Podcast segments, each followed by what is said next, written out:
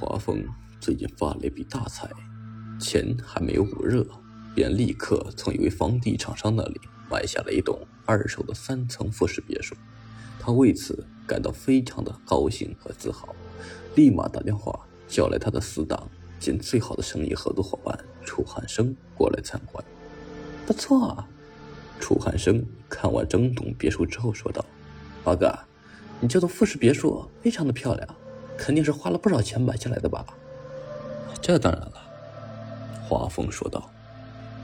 你别看别墅是二手的，我买下它可是足足花费了我两百多万。两百多万！楚汉生惊呼道：“华哥，你不是在跟我开玩笑吧？你跟我一样，都是蔬菜中间商，我都一下子拿不出来这么多钱来，你怎么就……没办法，谁叫我妈把我生的那么聪明呢？”华峰得意的说道：“这段时间大蒜的价格上涨的非常之厉害，我看准了机会，大肆收购后，然后转卖，结果呢，狠狠的赚了一笔。我知道，算你狠嘛。”楚汉生有些不满的说道：“华哥，怎么有这么好的发财机会，你都不告诉我？我可是你的死党兼最好的生意合作伙伴啊！对不起，我当时只顾怎么赚钱，把你给忘了。”华峰拍了拍楚汉生的肩膀，说道：“下次吧，下次有这种机会，我一定会叫上你。”哼，只怕下次遇上这样的机会，你也不告诉我。”楚汉生低声嘟囔着。他想了想，忽然神秘兮兮的对华峰说道：“华哥，这栋别墅我看起来有点眼熟，不知你是从哪个房地产商手里买下来的？”是王老板。你也认识的，王老板。楚汉生突然大惊失色道：“华哥，你怎么能跟他买别墅呢？有什么问题吗？”华峰见楚汉生一脸吃惊的样子，不解的问道：“有问题，而且是大大的问题。”楚汉生大声说道：“我曾听一个朋友说过，王老板手里有一栋别墅是闹鬼的。闹鬼？是的。”楚汉生认真的说道：“据说他的那栋别墅建的地方，原来是一栋非常古老的大宅。大宅的女主人因为不满丈夫接二连三娶了八个妾室，终于在一个雷电交加的晚上，将那八个妾室推进大宅前面的池塘里淹死了。自打那之后，这栋大宅就经常的闹鬼，搞得主人家不得不搬迁到外地。不是吧？这么恐怖？”华峰。惊讶的说道：“那王老板买下那块地之后，没有叫人做法事超度那些亡魂吗？”“做是做了，可是没有用。”楚汉生说道。“所以别墅建成之后，王老板没有入住过一天，而且将它当做二手房出售。华哥，如果我没有猜错的话，这栋别墅应该就是传说中的那栋闹鬼的别墅。所以我劝你，还是赶紧将它低价转手为妙啊！”不行，我已经花了那么多钱在这别墅上面，我是无论如何都不会将它低手转卖的。”华峰斩钉截铁的说道。“那随你吧，作为死党的我已经尽了自己的责任，将事情的来龙去脉都告诉你。”楚汉生说完这句话后，向华峰拱了拱手，扬长而去。在接下来的日子，华峰忙着布置新家，摆乔迁喜酒，对楚汉生说的事情。一点也没有放在心上。楚汉生呢，自从那天扬长而去之后，便再也没有和华峰见面，甚至是华峰摆乔迁喜酒的那一天，他也没有来，只是托人送了一副精致的羚羊木雕，算是祝贺。哎，真是累啊！送完最后一批客人后，华峰整个人累瘫在沙发上，他的妻子见到了，毫无客气的在他屁股上打了一下。累的话，你就去洗个澡，然后回房睡觉。躺在客厅的沙发上干什么？我还能干什么？当然是休息一下了。华峰疲倦的说道：“老婆，我想在沙发上小睡一会儿，然后再洗澡，行不行？”你是这栋别墅的主人，你喜欢怎样就怎样吧。华峰的妻子努着嘴说道：“我既管不着，也管不了。”华峰。大概是真的累坏了。一得到了妻子的允许，马上合上了眼睛，沉沉的睡去了。华峰不知道自己睡了多久，只知道自己是被一阵冷风给吹醒的。他翻了个身，正想去拿沙发上的被子盖一下，可是当他伸出手去抓的时候，抓到的并不是温暖的被子，而是冰凉的小草。怎么回事？是哪个混蛋将外面的小草放在沙发上的？华峰生气地说道。他一咕噜爬起来，准备开口骂人，可是映入他眼帘的景象却使他惊呆了。他不是睡在客厅的沙发上，而是睡在了一片草地上。抬头一望，那栋层复式别墅在他前面十米左右的地方。这个距离清楚无误地表明，他睡在了屋外，而不是在屋内。我怎么睡在这里？华峰吃惊的自言自语道。他想了想，这一定是玉梅，华峰妻子的名字。干的好事！他妈的，我不就是想在客厅小睡一下吗？用不着给我这么大的惩罚。华峰一边骂骂咧咧，一边站起来，往别墅的大门口走。可就在这个时候，他的背后传来了玉梅的惊呼声。华峰吃了一惊，急忙回头一看。发现玉梅和他一样，都是睡在草地上，怎么回事？华峰走过去对玉梅说道：“怎么你也睡在屋外了？”“我我不知道。”玉梅摇摇头说道：“我一醒来就发现自己睡在草地上。”为了避免着凉，华峰连忙扶着自己的妻子返回了自己的家中。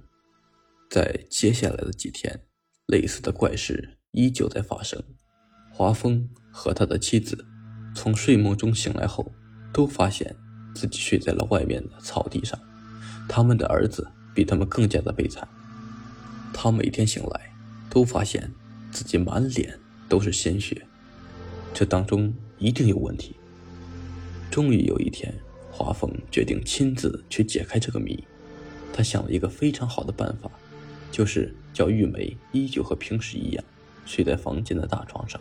而他则悄悄地躲进了大衣旁边的衣柜里，透过衣柜的缝隙观察玉梅入睡之后房间里会发生什么事情。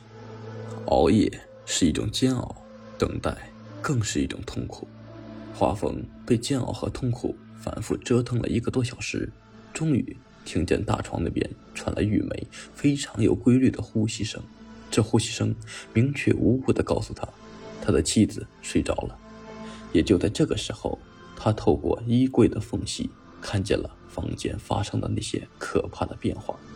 先是一股薄到不能再薄的雾气，慢慢的从房间大门的缝隙飘了进来。等整个房间都被这股雾气所笼罩时，房间里突然多了十来个人。准确一点来说，这些都不是普通人，因为他们个个低垂着头，不管是手足。还是身上所穿的衣服都若有若无，更可怕的是，他们穿的衣服像极了死人下葬时穿的寿衣。这些人似乎对睡在大床上的玉梅非常的不满，一脸恼火的对她低声吼道：“给我起来！给我起来！给我起来呀！”然而，他们的声音实在太低了，所以玉梅根本听不见。随后，那些人怒了。他们伸出手来，七手八脚地将玉梅抬下床，然后拖着她往房间外面走去。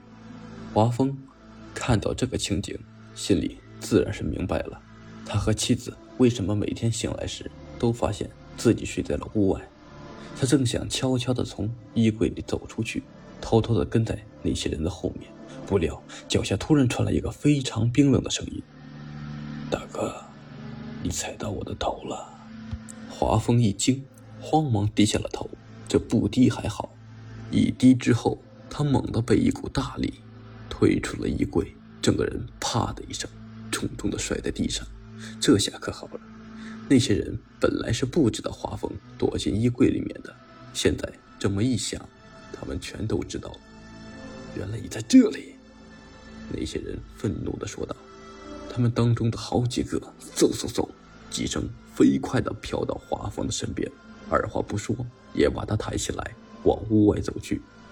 华峰极力的挣扎，可是没有用。那些人的力气非常之大，他挣脱不了，只能眼睁睁的任由其摆布。当他被那些人抬到客厅的时候，他知道了自己的儿子为什么每天早上起来都是一脸的鲜血。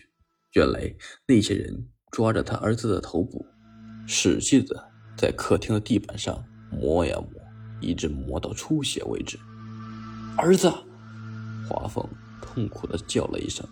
那些人似乎对华凤叫出声来十分的不满，伸手就在华凤的头上狠狠的敲了一下，把他敲昏了过去。天亮了，当华峰从昏迷中醒来的时候，他没有再去叫醒他的妻子，而是直接往楚汉生的家里走去。他托楚汉生将那栋别墅以十万元的价格低价转手，而楚汉生很快帮他搞定这个超级亏本的交易。一个月后，华峰遇上了王老板，于是很不客气地和王老板提起了那别墅闹鬼的事情。